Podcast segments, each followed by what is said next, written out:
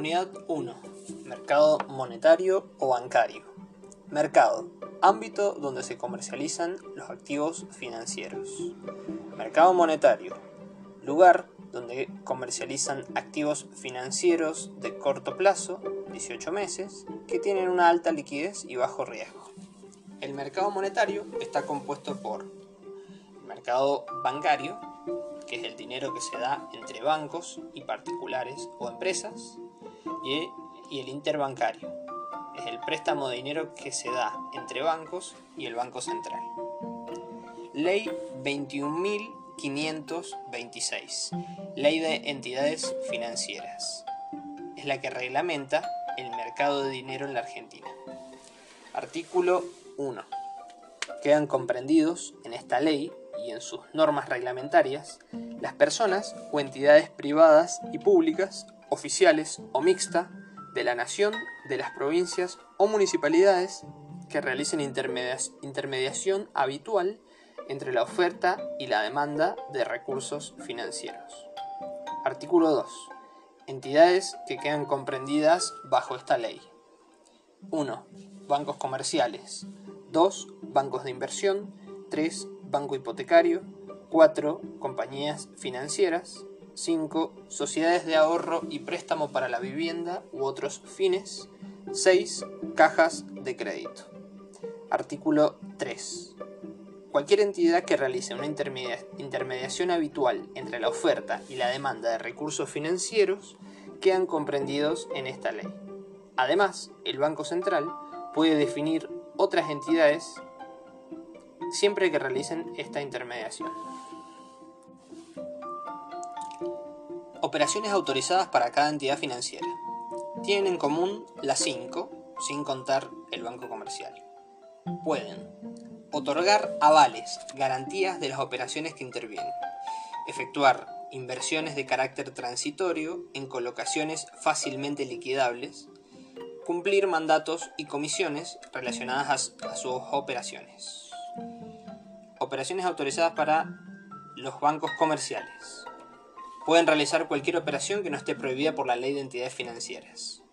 Reciben depósitos de los ahorristas en cuentas a la vista, cajas de ahorro y plazo fijo y otorgan préstamos a particulares o empresas.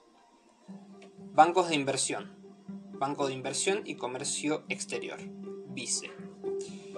Pueden recibir depósitos a plazo más aportes estatales y otorgan préstamos para financiar proyectos de inversión a particulares o empresas. Pueden emitir bonos, obligaciones y certificados de participación de los préstamos que otorgan, conceder créditos a mediano y largo plazo y limitadamente a corto plazo. Pueden obtener créditos del exterior con una previa autorización del Banco Central y actúan como intermediarios de los créditos obtenidos en moneda nacional y extranjeras. Pueden actuar como fideicomisos y depositarios de fondos comunes de inversión y pueden dar en locación bienes de capital adquiridos con ese propósito. Bienes de capital para utilizar en leasing. Bancos hipotecarios. Reciben depósitos a plazo y a cuenta de futuros préstamos, donde otorgan créditos para compra, refacción, ampliación y mejora de inmuebles urbanos o rurales. Emiten obligaciones hipotecarias y obtienen crédito del, exterior con una previa autorización del Banco Central y actúan como intermediarios de los créditos obtenidos en moneda nacional y extranjera. Los bancos comerciales, de inversión e hipotecarios financian proyectos de inversión para particulares o empresas. Compañías financieras reciben depósitos a plazo más obligaciones negociables, otorgan préstamos a personas que no califican en un banco a una tasa alta porque hay mayor riesgo y por lo tanto mayor rentabilidad. Pueden emitir letras y pagarés, pueden conceder préstamos para la venta o compra de bienes pagaderos en cuotas u otros préstamos personales amortizables, Pueden obtener créditos del exterior, con previa autorización del Banco Central, y actuar como intermediarios de créditos obtenidos en moneda nacional y extranjera. Pueden actuar como fideicomisos y depósitos de fondos comunes de inversión, y dar en locación bienes de capital adquiridos con tal objeto. Las sociedades de ahorro y préstamos para la vivienda y otros inmuebles pueden recibir depósitos a plazo. El ahorro es una condición previa para otorgar un préstamo con previa aprobación del Banco Central. Pueden conceder créditos para la compra, refacción, ampliación, mejora de inmuebles, la sustitución de gravámenes hipotecarios y pueden participar en entidades públicas y privadas reconocidas por el Banco Central que les da el apoyo financiero. Las cinco entidades financieras se forman bajo la razón social de sociedad anónima.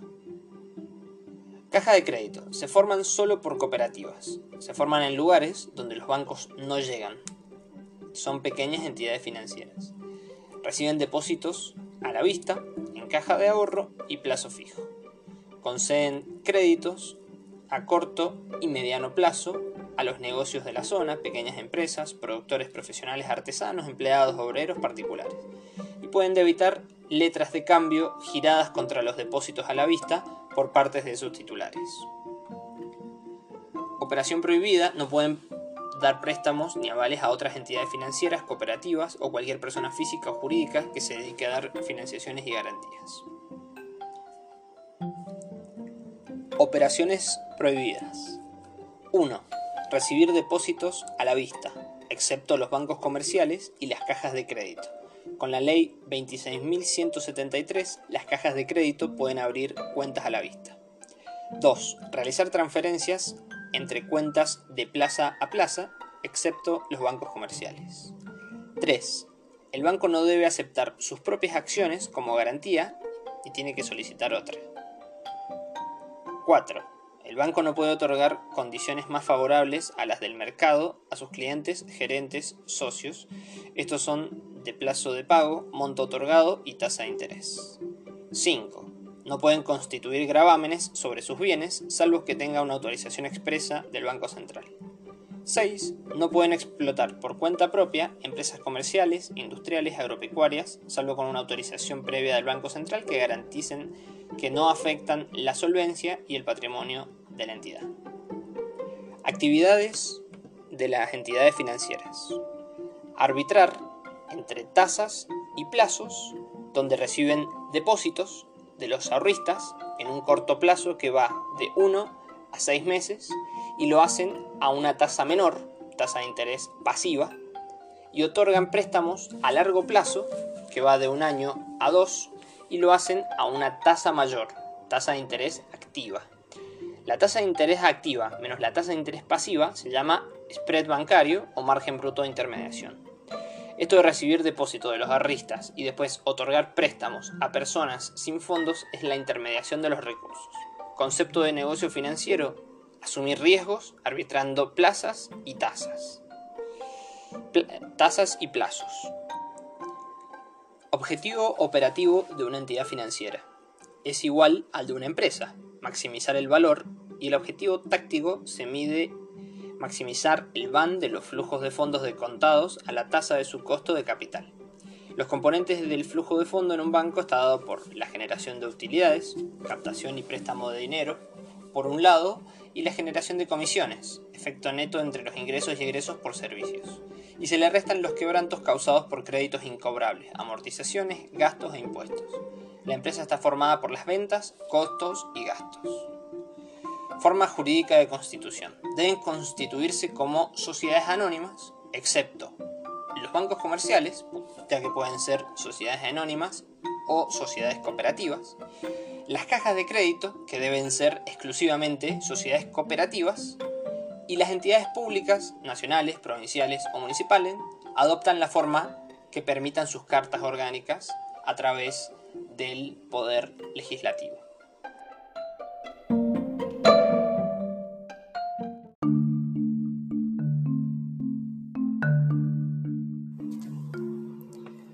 Estados contables de una entidad financiera.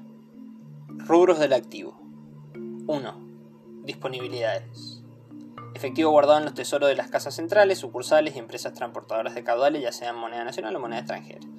2. Títulos públicos y privados, adquisiciones de bonos como inversión emitidas por el Estado, empresas privadas o mixtas. 3. Préstamos netos de previsiones, sumatoria de todas las financiaciones otorgadas por cada entidad, hayan sido prestadas a particulares, empresas o el Estado. También incluye préstamos garantizados o no por giro descubierto de los clientes, también los intereses de vengado y no cobrados por los créditos concedidos. Estos tres rubros son los activos más importantes de un banco, representan el 90% de los activos y forman parte de las principales decisiones de inversión. 4. Otros créditos por intermediación financiera. Incluye las operaciones de pase con el Banco Central, inversión de los fondos provenientes de los requisitos mínimos de liquidez, encaje, que pueden realizar las entidades y está asociado con prestar una parte de los depósitos y guardar un remanente como encaje. 5. Bienes en locación financiera. Bienes que adquiere el banco para darlos en leasing a sus clientes. Por ejemplo, rodados. 6. Participación en sociedades. Participación accionaria en otras empresas financieras como compañías de seguros, ART, emisoras de tarjetas de crédito. 7. Créditos diversos. Derechos que tiene el banco frente a terceros por haber realizado pagos por anticipado anticipos de impuestos, anticipos de sueldo, todos los conceptos que una empresa comercial sería otros créditos.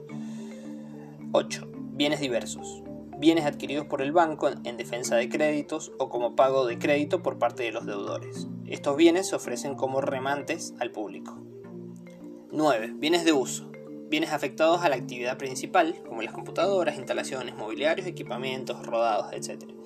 10. Bienes intangibles. Son activos intangibles no corpóreos donde la entidad se beneficia y obtiene flujos de fondo en el futuro. Ejemplo, llave de negocio, la marca, gasto de organización. 11. Partidas pendientes de imputación. Ajustes contables de créditos, depósitos o préstamos. Se encuentran en el activo y en el pasivo. Rubro del pasivo. Depósitos. Principal rubro del pasivo. Son efectuados por particulares, empresas, estados. Está compuesto por las cuentas a la vista, cajas de ahorro y plazo fijo, ya sea el capital depositado, más los intereses devengados y no pagados. 2. Obligaciones por intermediación financiera. Líneas de créditos de bancos del exterior, obligaciones negociables, fondos captados del público, contrapartidas de las operaciones de pase con el Banco Central, dinero otorgado por el Banco Central y las gestiones por cuenta de terceros como la cobranza de servicios, impuestos, recaudaciones de tarjeta de crédito y los préstamos recibidos de otras entidades financieras. 3. Obligaciones diversas. Deudas con acreedores, empleados y el Estado. 4. Obligaciones subordinadas. Títulos valores emitidos por el banco y adquiridos por inversores. Son menos líquidas que las obligaciones negociables. Son convertibles en acciones y en caso de quiebra cobran después que todos los acreedores. 5. Previsiones. Son estimaciones cuando el banco, para cuando al banco le surjan obligaciones de juicio o despidos. Rubros del estado de resultado. Ingresos financieros, egresos financieros, cargos por incobrabilidad, ingresos netos por servicio, gasto de administración, crédito recuperado. Diferencia entre una, entidad, entre una entidad financiera y una empresa privada. Los activos son monetarios más que físicos y los pasivos son financieros de corto plazo provienen en su mayor parte de los fondos del público. Los activos y pasivos no se dividen en corriente y no corriente como en las empresas. No hay inventarios ni mercaderías porque se proveen servicios. Hay una relación muy alta de pasivos y activos con respecto al patrimonio. La relación de endeudamiento es alta. Tienen un estado de situación patrimonial y un estado de resultado distinto al de una empresa. El rubro depósito en el pasivo no está en una empresa privada. ¿Qué aspectos no difieren de una empresa privada?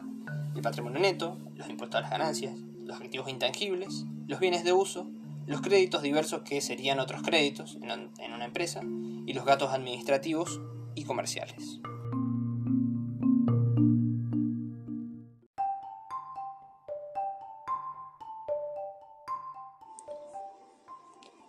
Banco Central. Es una entidad autárquica del Estado Nacional porque dicta sus propias normas de funcionamiento y es independiente del Poder Ejecutivo en la política monetaria y cambiaria. Regula la política monetaria, determinando la cantidad de dinero en el mercado, y la política cambiaria, la relación entre el peso y otras monedas extranjeras, sobre todo el dólar. Fue creado porque el gasto total de una economía depende de la cantidad de dinero y de las condiciones crediticias existentes. Por ejemplo, la Reserva Federal de Estados Unidos. El Estado vela por el bien común de la población, porque el dinero que tienen los bancos proviene en su mayoría de los particulares. Funciones. Agente financiero del Estado, banco de bancos, banco emisor de dinero, administrador y custodio de las reservas en oro y divisas, responsable de la política monetaria de un país. Agente financiero del Estado realiza cobros y pagos en representación del Estado, participa en los pagos de la deuda externa, recibe el pago de los inversores que compran bonos del Estado, asesora al Poder Ejecutivo en la emisión de títulos públicos. Banco de bancos. Actúa como prestamista de última instancia cuando los bancos no pueden obtener fondos de otra manera. Dicta las normas de comunicaciones a las que deben atenderse todas las entidades financieras. Regula el mercado monetario o bancario. 3. Banco emisor de dinero. El Banco Central es la única institución que puede emitir billetes y monedas de curso legal. Es el cajero de todo el sistema bancario. 4. Administrador y custodio de las reservas. Centraliza las reservas del país donde pueden estar en oro, divisas o monedas extranjeras. 5. Es el responsable de la política monetaria. Regula la cantidad de dinero en la economía, oferta monetaria, influye en los objetivos macroeconómicos como crecimiento del país, inflación, empleo y en las tasas de interés y las condiciones crediticias. El Banco Central hace la política monetaria independiente del gobierno nacional, con un conjunto de herramientas, encaje, operaciones de pase, predescuento y operaciones de mercado abierto. Instrumentos o herramientas de la política monetaria. Se usan para aumentar o disminuir la oferta monetaria. 1. Encaje es un porcentaje de reserva obligatorio que deben guardar los bancos de los depósitos que reciben de los ahorristas, que generalmente es un 20% de los depósitos. Se guardan en el mismo banco o en el banco central que las deposita en cuentas de efectivo mínimo y la otra parte del dinero será como préstamo a particulares o empresas. El Banco Central determina ese porcentaje de encaje de acuerdo a la política monetaria que hace que aumente o disminuya ese porcentaje y con la norma de comunicación A. Si aumenta el porcentaje de encaje, disminuye la oferta monetaria, se seca el mercado, los bancos pueden prestar una menor cantidad de dinero, aumenta la tasa de interés y disminuye la inflación, en teoría. Si disminuye el porcentaje de encaje, aumenta la oferta monetaria, aumenta la liquidez en el mercado, los bancos pueden prestar una mayor cantidad de dinero, la tasa de interés disminuye y la desocupación disminuye y el PBI aumenta. El encaje se guarda por una posible corrida o crisis y el Estado lo guarda como ahorro para el crecimiento del país. La entidad que no cumple con el encaje tiene sanciones monetarias y puede perder la autorización para poder funcionar. A mayor plazo de colocación, menor es el porcentaje de efectivo mínimo. Las cuentas corrientes y cajas de ahorro tienen mayor encaje y las de plazo fijo menor. 2. Operaciones de pase y redescuentos. Operaciones de pase. Préstamos que da el Banco Central a una entidad financiera y esta le da títulos públicos como garantía. Tiene una cláusula de compra al iniciar la operación y de recompra al vencimiento. Cuando se produce el vencimiento, la entidad financiera le devuelve el dinero al Banco Central y recompra los títulos públicos que se dio para obtener el préstamo. Operaciones de redescuento. Es un préstamo que da el Banco Central a una entidad financiera porque ésta no consigue fondos del público ni de los bancos, entonces utiliza el Banco Central como un prestamista de última instancia. En este caso no hay garantías, porque son préstamos de corto plazo. Operaciones de mercado abierto. El Banco Central emite títulos públicos a corto y mediano plazo. LEVAX para disminuir la oferta monetaria, porque tuvo que emitir dinero para equilibrar el déficit fiscal o bajar la inflación. Al emitir esos títulos, los inversionistas, compran las LEVAX para ganar la tasa de interés que pagan esos títulos. El Banco Central, con el dinero que recibe de los inversionistas, lo saca de circulación, secando la plaza, disminuyendo la oferta monetaria, la liquidez, la cantidad de dinero en el mercado. Cuando se produce el vencimiento de esos títulos, el Banco Central tiene que devolver el capital y pagar la tasa de interés que corresponda, y ahí se abre el proceso de recompra de las LEVAC por el total del monto emitido o por un importe menor donde el Banco Central recibe los títulos y les pagan dinero a los inversionistas, aumentando la oferta monetaria. Este proceso de recompra de LEVAC se da cuando el Banco Central decide darles un nuevo vencimiento a los títulos y tiene un efecto casi nulo desde el punto de vista monetario. Las LEVAC es una herramienta importante para el Banco Central para regular la oferta monetaria y fijar una tasa de interés de referencia, que es lo que paga por esos títulos e influye en las tasas de interés que pagan y cobran los bancos por las operaciones activas y pasivas. Ahora esa tasa de interés de referencia está dada por las LELIC. Las LELIC dan rápida liquidez al mercado. Regulaciones especiales que deben cumplir las entidades financieras. El Banco Central coloca para proteger el dinero de los ahorristas, porque el dinero es de los clientes y no del banco. Primero, regulaciones crediticias. El Banco Central exige que cuando se le va a otorgar un crédito a un cliente se tiene que armar una carpeta crediticia donde debe cumplir con una cierta información y se analiza el riesgo crediticio del cliente. La misma debe contener manifestaciones de bienes y recursos, flujos de fondos de dos años, documentación societaria, escritura de la constitución de la sociedad, estatutos, declaración jurada sobre vinculación a la entidad financiera prestamista, cumplimiento de obligaciones previsionales, ley 14.449, información legal sobre la empresa o persona que solicita el crédito, manifestaciones de sus ingresos, recibos de sueldo del empleador, flujo de fondos presupuestados, estados contables actualizados, proyectos de inversión en los cuales se van a invertir esos fondos. El Banco Central obliga al banco a previsionar la pérdida. Falta de documentación en la carpeta crediticia, si hay algún deterioro o si el crédito se da en situación irregular.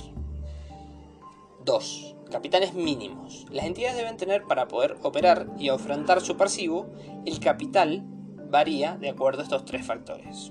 A. Tipo de entidad. Al ser más grande tiene un mayor capital mínimo, por ejemplo, un banco comparado con una compañía financiera. B. La cantidad de sucursales. Si tiene mayor cantidad de sucursales, debe tener mayor capital mínimo. Y, el, C. Ubicación de las sucursales. El capital mínimo depende si está ubicado en los lugares donde hay mayor cantidad de habitantes o menor. Los bancos deben cumplir con el capital mínimo exigido. Si no lo cumplen, deben presentar un plan de endeudamiento o encuadramiento y decir de qué manera y en qué plazo se va a cumplir con ese capital mínimo. Y si no pueden cumplirlo, tienen una suspensión o quita de autorización para funcionar como entidad financiera.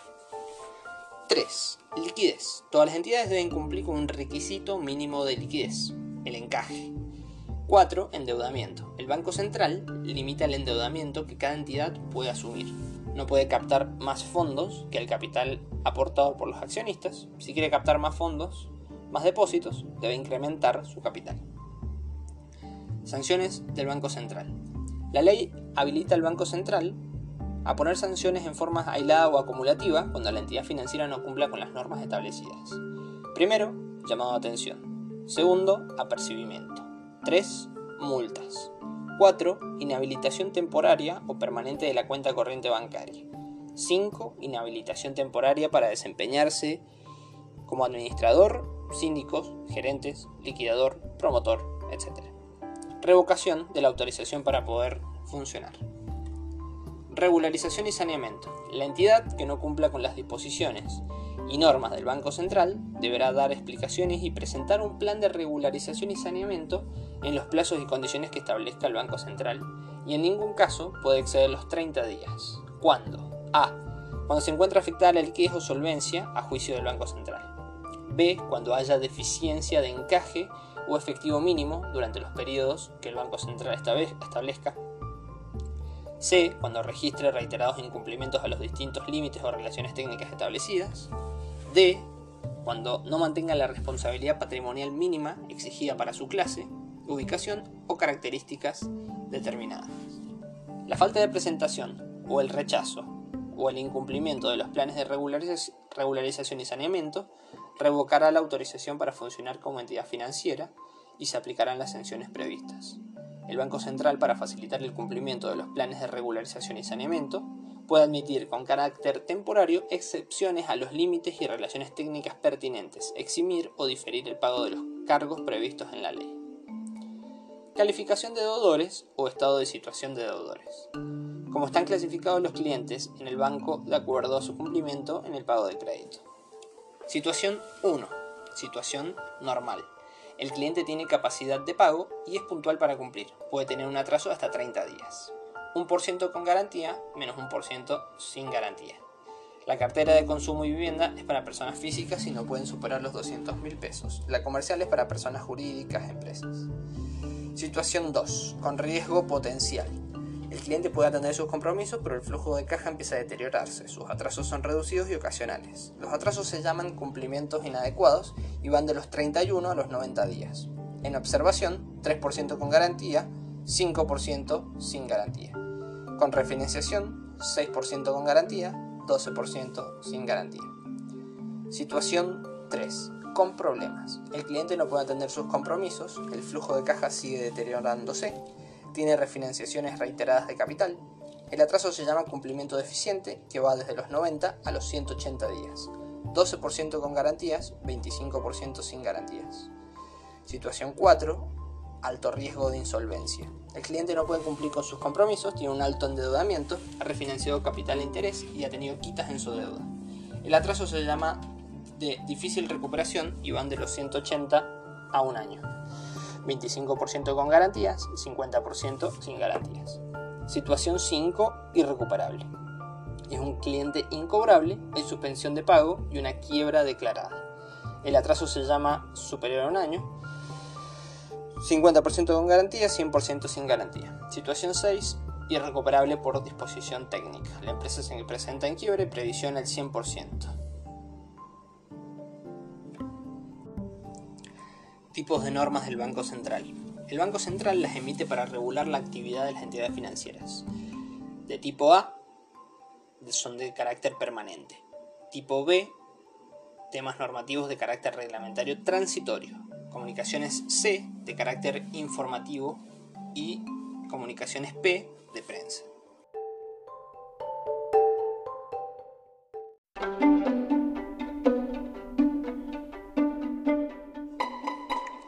Indicadores de gestión. Evalúan el desarrollo de una empresa financiera y se dividen en cinco categorías. 1. Capital.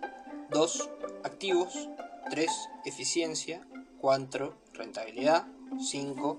Tasas. El Banco Central las utiliza para controlar las entidades y es aceptada y reconocida en el ámbito internacional. Decisiones de inversión y financiamiento de las entidades financieras. ¿Cómo se financia el banco? captando depósitos de los ahorristas en el corto plazo, aumentando la tasa de interés, emisión de obligaciones de 5 a 10 años, emisión de acciones, créditos del exterior. Se toman a tasas bajas y se aumenta el plazo de 5 a 10 años. ¿En qué invierte el dinero el banco? En otorgar préstamos a largo plazo de 1 a 2 años, en títulos públicos y privados, LELIC. Si se necesita efectivo, podemos vender el 70% de esos títulos. En 7 días hace dinero en 72 horas. Evaluación de las actividades y de las entidades financieras. Para evaluar el activo o pasivo se toman en cuenta el valor de los libros, es decir, que una entidad vale la diferencia entre el activo y el pasivo. El rubro más importante del activo es la cartera de créditos. Su calidad establece el valor de la entidad. Se busca saber si se pueden recuperar el valor de libros, de los préstamos. Si no es así, se hacen más previsiones por riesgo de incobrabilidad donde disminuye el activo y el patrimonio neto. El resto de los activos son de fácil evaluación, excepto los inmuebles y los bienes diversos que pueden estar contabilizados a un valor superior, pero no influyen en la estructura patrimonial. La cartera de créditos es importante cuando se vende una entidad con un alto grado de inmovilización de activos, representa un alto porcentaje del patrimonio neto. Los pasivos son monetariamente fáciles de evaluar, entonces no presentan problemas, tienen bases contractuales que facilitan el cálculo. Si se hace una evaluación teniendo en cuenta el valor de los libros, se adopta el valor de libros depurados que considera los ajustes correspondientes. En las cotizaciones bursátiles, el mercado premia los bancos que poseen una buena cartera de crédito, pagando dos veces el valor del libro del patrimonio neto. En cambio, los bancos con una cartera de cumplimientos anormal, sin previsiones, se les paga una vez el patrimonio neto o a veces menos. Se evalúan en las cotizaciones bursátiles estos elementos.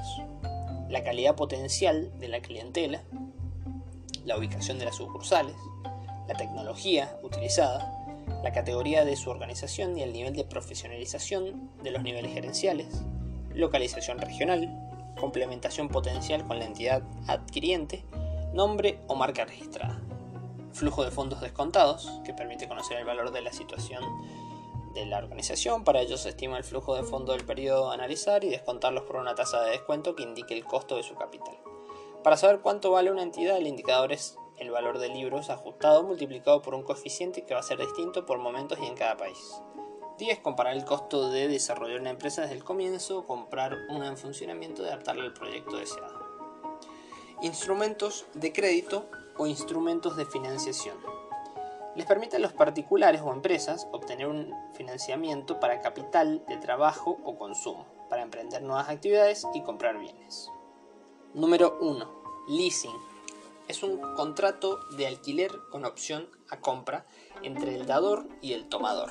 Es una forma de financiación del activo fijo porque puede disponer del activo sin necesidad de acudir a fondos o créditos. El dador, la institución de leasing, le otorga el uso y goce del bien a un tomador, cliente o empresa particular que deberá pagar un alquiler mensual por usar y gozar del bien por un periodo determinado que es fijado en común acuerdo. Vencido el plazo de alquiler, se puede. El tomador puede ejercer la opción de compra, comprando el bien pagando una última cuota de valor residual preestablecido, si ejerce la opción de compra de estar estipulado en el contrato y establecer el valor. 2. Puede no ejercer la opción de compra devolviendo el bien al dador. O 3. Puede renovar el contrato de alquiler. Características del leasing. Es un contrato de mediano a largo plazo ya que se puede disponer del activo fijo sin tener fondos o acudir a créditos. La financiación es más accesible para las pymes para acceder eh, en comparación con un crédito bancario. Se financia la totalidad o una proporción elevada del precio del bien que no se puede lograr con otras financiaciones directas o indirectas. El costo nominal es semejante al crédito bancario debido a la fuerte competencia que hay en el mercado financiero. Las operaciones de leasing financiero pueden ser efectuadas solo por bancos comerciales, bancos de inversión, compañías financieras y compañías de leasing. Las ventajas del leasing son 1. El bien durante el plazo de alquiler no forma parte del activo, sino del dador, y al no formar parte del activo mejora la rentabilidad del activo. Mejora los ratios de liquidez, endeudamiento y rentabilidad al no figurar en el bien tomado mediante el leasing en el activo de los estados contables. Suaviza el flujo de caja, las cuotas se pagan con los recursos originados por el bien, maquinaria o rodado. Facilita la actualización tecnológica.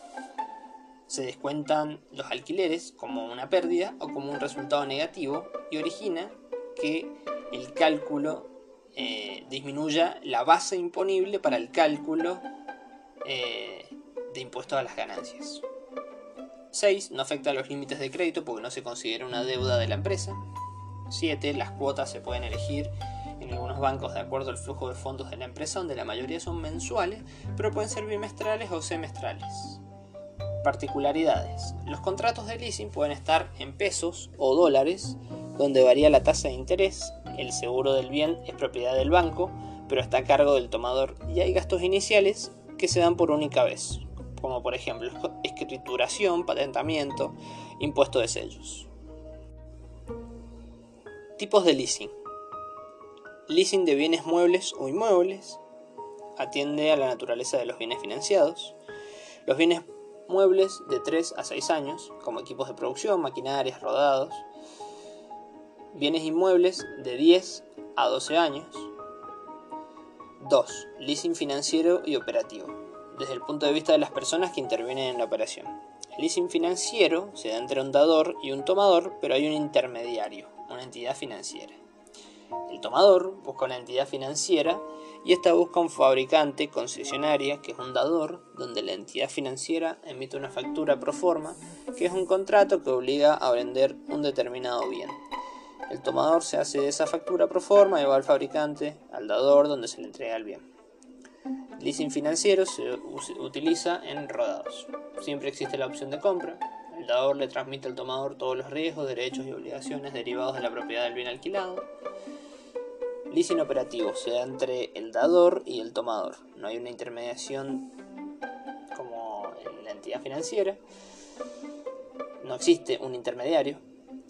El leasing operativo se usa para maquinarias y equipos, los bienes son estandarizados por un periodo determinado, no existe la opción de compra, el dador no le transmite al tomador todos los riesgos, derechos y obligaciones derivados de la propiedad del bien alquilado. Las cuotas incluyen los gastos de mantenimiento y asistencia técnica del equipo. El leasing afecta al alquiler en estado de resultado, no afecta ni el activo ni el pasivo.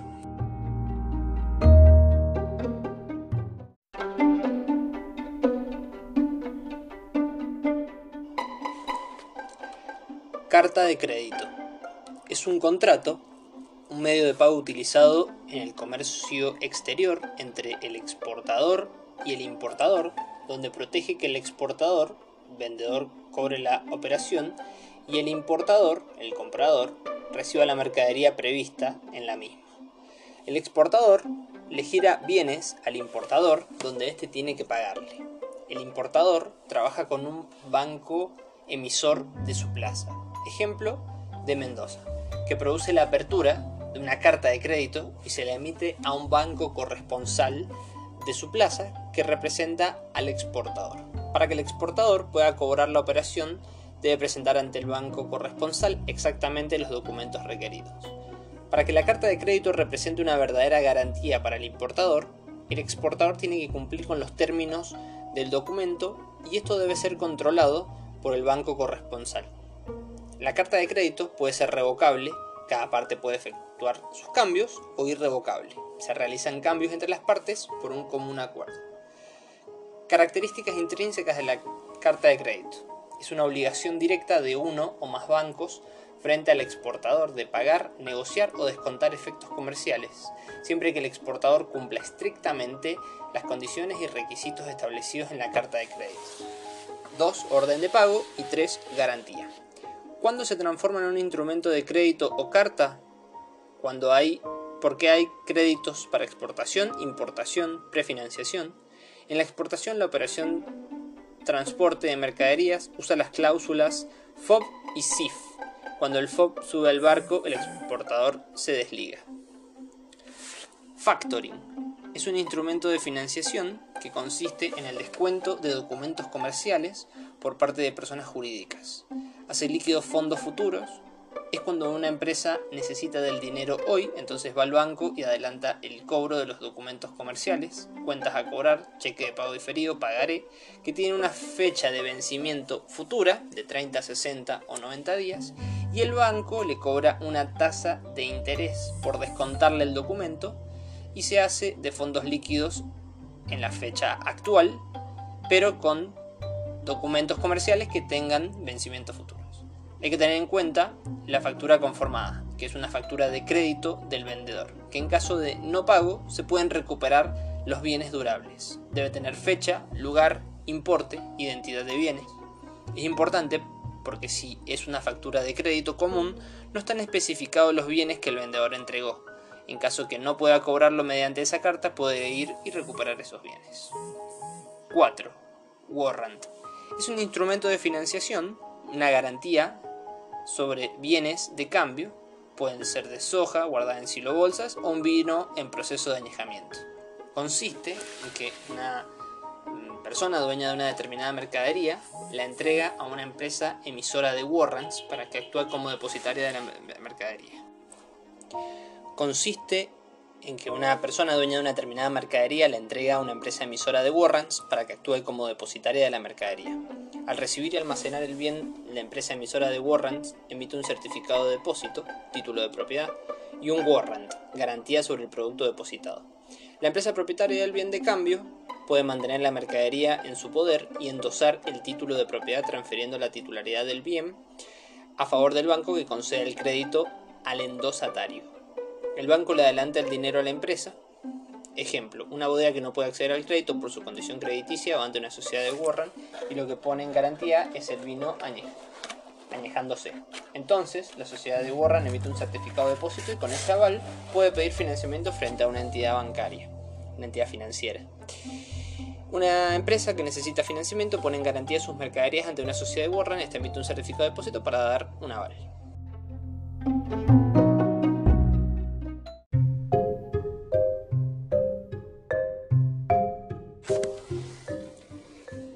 Sociedades de Garantía Recíproca, SGR.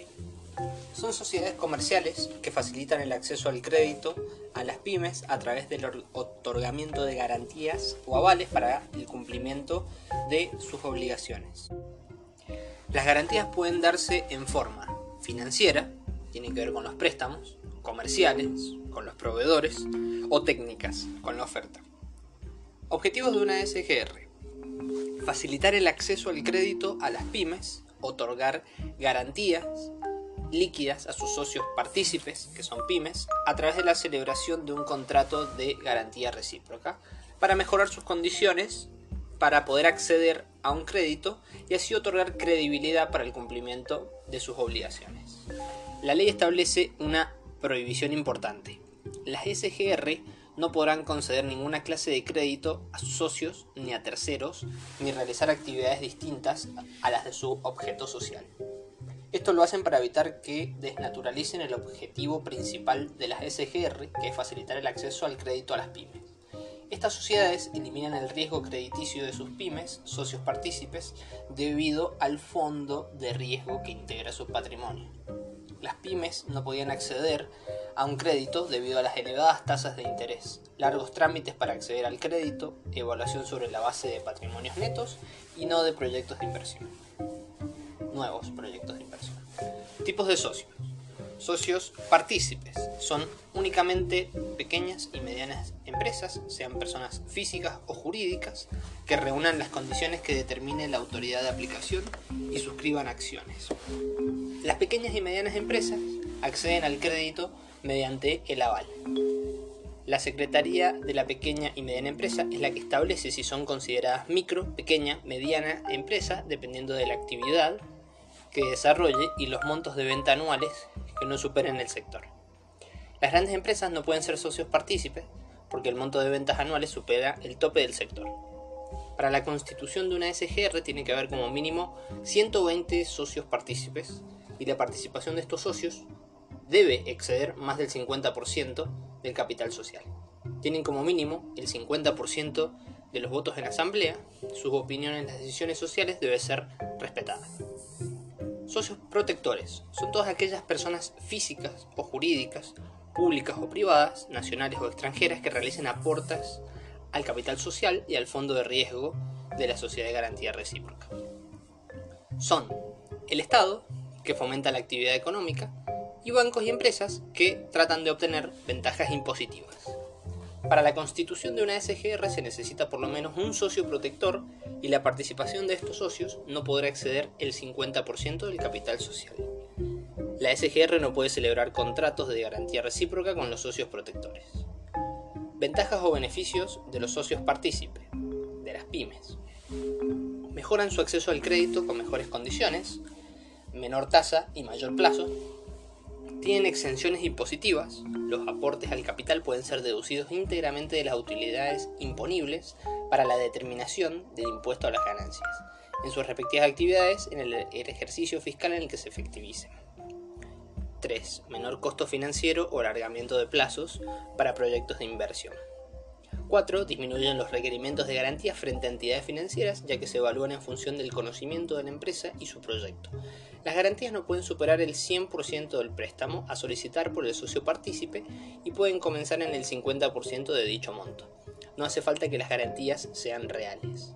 5. Bajan la tasa de interés de las operaciones financieras. Ventajas o beneficios de los socios protectores, de las empresas grandes, bancos y Estado. 1. Deducción impositiva. Los aportes al fondo de riesgo son 100% deducibles en el impuesto a las ganancias. Esta deducción se da si los socios permanecen como mínimo dos años. Deben mantener un stock de garantía promedio en su cartera superior al 80% del fondo de riesgo, avales emitidos. Si no se logra este porcentaje, la deducción es proporcional al porcentaje logrado. 2. Desarrollo de clientes y proveedores. 3. Fidelización con proveedores en la política de expansión de las grandes empresas. 4. Mejoran sus ingresos, donde realizan aportes al fondo de riesgo, sirve de garantía para otorgar avales e invierte en activos financieros, obteniendo ganancias. 5. Los bancos otorgan préstamos a las micro y pequeña y mediana empresas con un menor riesgo. ¿Para qué sirve el fondo de riesgo? Sirve para otorgar avales a las SGR, invertirlo, obtener ganancias financieras y garantizar el cumplimiento de las obligaciones asumidas por la SGR. Gobierno de la SGR. La ley 24.467 establece tres órganos sociales, artículo 54, y los siguientes. A la cabeza, con el número 1, Consejo de Administración. Ejerce la administración y representación de la sociedad y está integrado por tres miembros, un socio protector, un socio partícipe y otro que puede ser cualquiera de los dos según el estatuto social. El Consejo decide sobre inversiones, otorgamiento de avales, garantías de socios partícipes, decide sobre el reembolso de las acciones, si admite o excluye los socios, nombra gerentes, somete a la aprobación de la Asamblea General los estados contables y fija las normas de funcionamiento. Capital societario debe ser del 50% menos uno de los socios protectores y el 50% más uno de los socios partícipes. 2. Asamblea General. La Asamblea General Ordinaria se ocupa de fijar las políticas de inversión de los fondos sociales y aprobar el costo de las garantías y el mínimo de contragarantías que la SGR requiere de sus socios partícipes.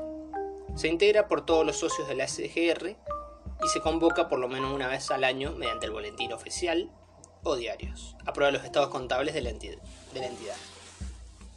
Y la Asamblea General Extraordinaria trata los asuntos excepcionales que no están reservados a la Asamblea General Ordinaria y puede ser convocada por el Consejo de Administración o por un número de socios que represente el 10% del capital social. La ordinaria y la extraordinaria, el voto es simple de acuerdo al capital. Número 3. Sindicatura. Es el órgano de control de fiscalización interna con atribuciones para verificar las inversiones, los contratos de garantías y el estado del capital social, las reservas y el fondo de riesgo. Atienda los requerimientos del Banco Central. Está integrada por tres personas designadas por la Asamblea General Ordinaria y para ser síndico de la SGR se debe poseer título profesional habilitante. Naturaleza societaria. Cerradas cuando solo avalan a cierta cadena de proveedores o abierta cuando se encuentran orientadas a las pymes en general.